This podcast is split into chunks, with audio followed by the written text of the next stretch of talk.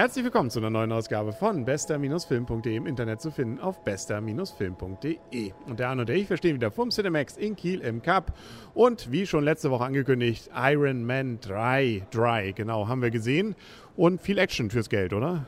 Viel Action, großer Mann, große Knarren, äh, wenig, also we keine, keine, keine wichtigen Frauen natürlich, wie immer. Viele Anzüge. Ja, Gwyneth Paltrow hat ja nun wieder mitgespielt und hatte ja eine durchaus tragendere Rolle als in den ersten zwei Teilen, würde ich sagen. Das stimmt, sie durfte immerhin schon mal einen Anzug tragen. Ja, und so ein bisschen zum Superwoman werden. Zum Schluss, ja, das fand ich, ja, das stimmt, das stimmt. Da wurde sie. Wir wollen nicht viel verraten. Wir wollen nicht viel verraten. Also, sie ist eine starke Frau, sagen wir mal so. Eine sehr heiße Frau. Eine, ja, genau. Wie auch immer. Ähm, ich glaube, wir verraten auch nicht so viel. Man, wenn man die Geschichte mitkriegt, äh, ahnt man so ein paar Dinge. Also wir befinden uns wieder in der Comicwelt von Marvel. Und ja, Iron Man 1 und 2 gab es ja schon. Dazwischen dann danach ja noch die Avengers. Auch darauf baut er noch auf. Auf geht's, Legolas. Genau. Also so gesehen ist es jetzt, kann man fast sagen, der vierte Teil oder wie man es auch immer bezeichnen will. Er hat immer noch nicht das ganz das Trauma von New York aus Avengers überwunden. Man fragt sich, ob die Aliens wiederkommen, aber alles Sachen, die heute keine Rolle spielen, sondern es gibt was Böses. Der Terror, wenn man so will, greift USA an und äh, unser guter Herr Stark, der ja entsprechend äh, mit gutem Ego auch gesegnet ist, versucht dagegen anzukämpfen, weil unter anderem ein guter Freund von ihm im Krankenhaus liegt wegen dieses, dieser Attentate.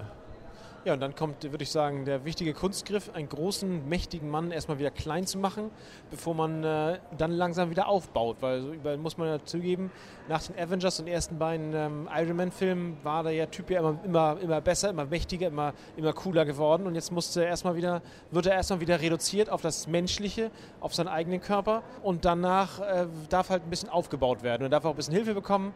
Wirkt alles ein bisschen natürlicher, in Anführungszeichen natürlicher, als der zweite Teil von, von Iron Man der finde ich so ein bisschen aus der Art, also aus der Art geschlagen, äh, auf jeden Fall nicht, nicht mehr so ganz so spannend war, aber den hier, der jetzt von der Story her, klar, Story ist einfach, baut natürlich im Marvel-Universum aufeinander auf, aber das macht die Sache glaubwürdig, im, im, wenn man in dem Universum bleibt und das, wie gesagt, das, dass er mal wieder klein wird, das finde ich auch interessant und macht den Film dann auch wieder, wieder spannender.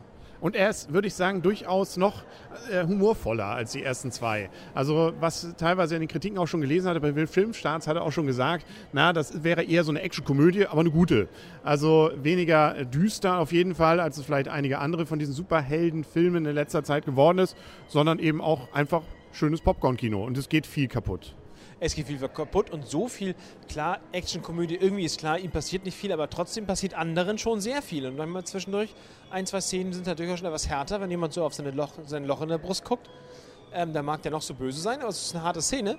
Und ähm, also, und es ist schon witzig und es wird alles ein bisschen leicht gemacht, und, aber so viel Komödie ist es Gott sei Dank nicht. Aber es sind ein paar ganz gute Lacher dabei. Also ja, da, ja, da, kann man schon durchaus hier und da schmunzeln ähm, und gerade natürlich durch diesen leichten Coolness-Faktor, den er ja auch immer wieder mitbringt. Er lernt da zum Beispiel noch so einen kleinen Jungen kennen. Auch das sind eigentlich ganz witzige Szenen und äh, auf jeden Fall auch nicht so rührselig, wie man es vielleicht bei anderen Filmen teilweise dann erwarten würde. Das war eigentlich eher cool. Ja, würde ich auch sagen, auf jeden Fall, aber vor allen Dingen, weil er wieder klein war. Also von, seiner, von, seiner, von seinem Zugang zu, seiner Macht, zu seiner Macht her. Das, das hat das interessant gemacht. Was meinst du zum 3D? Ich fand es nett. Also jetzt nichts, wo ich sage, oh, da kommen jetzt die ganzen Sachen plötzlich entgegengeflogen und ich fühle mich, als wenn wirklich das Haus gerade einstürzt. Aber äh, so ein paar Großaufnahmen und ähnliches fand ich ganz ordentlich gelöst. ganz ordentlich gelöst. Ja, also mir ist es nicht aufgefallen. Ist mir, ist mir total wurscht. Ehrlich gesagt, hier gab es überhaupt nichts, wo mir ein 3D-Effekt aufgefallen wäre. Ah, irgendwo so ein Gesicht, na egal. wer, wer, mir auf jeden Fall gut in Erinnerung bleibt, ist Ben Kingsley. Der hat ja wieder mitgemacht hier und ähm, hat ja den, wie soll man sagen, ja den Bösen irgendwie gemimt und äh, fand ich wieder eine klasse Sache. Ja, der hatte eine, eine skurrile, möchte ich mal sagen, Rolle, von der man denkt, na, den erwischt es doch jetzt richtig schön. Ja, und äh, ja, das ist, war, war schon ganz witzig gemacht. Ich glaube, das schien, hatte wahrscheinlich auch Spaß in seiner Rolle. Ich glaube auch. Also war wie was Ungewöhnliches, glaube ich. Auch da wollen wir nicht zu so viel verraten. Hier geht es ja, wie gesagt, ähm, er spielt sozusagen den äh, Terrorchef, ja, der Mandarins, Meister. den Meister, genau. Und äh, viel, viel Pathos und äh, nun gut, also es gibt da noch ein, zwei Verwicklungen, die damit zu tun haben. Wir können langsam zur Wertung kommen und äh, du darfst anfangen.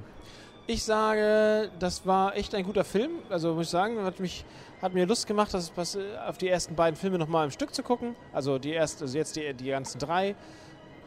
War echt, da ist voll was passiert. Ich fand die Story weder zu, zu karg noch zu, noch zu durcheinander. mir hat es gefallen, dass er mal wieder ein bisschen runtergestaucht wurde. Ich gebe dem Film 8,5 Punkte. Ja, das ist eine schöne Wertung. Ich gebe ihm 8. Ich fand an ein, zwei Stellen, dass er ein bisschen mich, naja, nicht gelangweilt, überhaupt nicht, aber ähm, einige Stellen fand ich ein bisschen episch. Vielleicht auch die Action-Szenen, auch mit diesem am Ende, wo sie da dieses, äh, auf so einem Tanker spielt das Ganze. Da gab es ein bisschen so, dass ich dachte, ja, zwei Minuten kürzer wäre vielleicht okay, aber es ist Leiden auf extrem hohem Niveau. Ich fühlte mich ansonsten von vorn bis hinten sehr gut unterhalten, sodass ich also mit acht Punkten, das ist ja auch keine schlechte Wertung. Also so gesehen, äh, wirklich ein Film, den man sehr gut gucken kann. Wenn man die ersten zwei schon mochte, muss man den dritten sowieso sehen. Ja, auf jeden Fall. Auch wer Actionfilme mag, glaube ich, ist mit diesem auch gut beraten. Ja. Und wer, wer coole Sprüche mag, erst recht.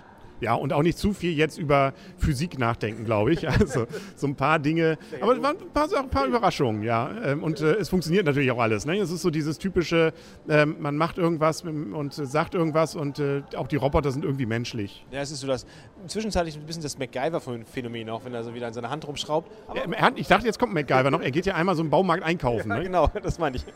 genau. Aber er hat ja schöne Sachen gebastelt, ne? muss man ja zugeben. Ja, ich glaube, das war's dann auch für heute. Beim nächsten Mal mal gucken. In einer Woche läuft ja schon Star Trek an.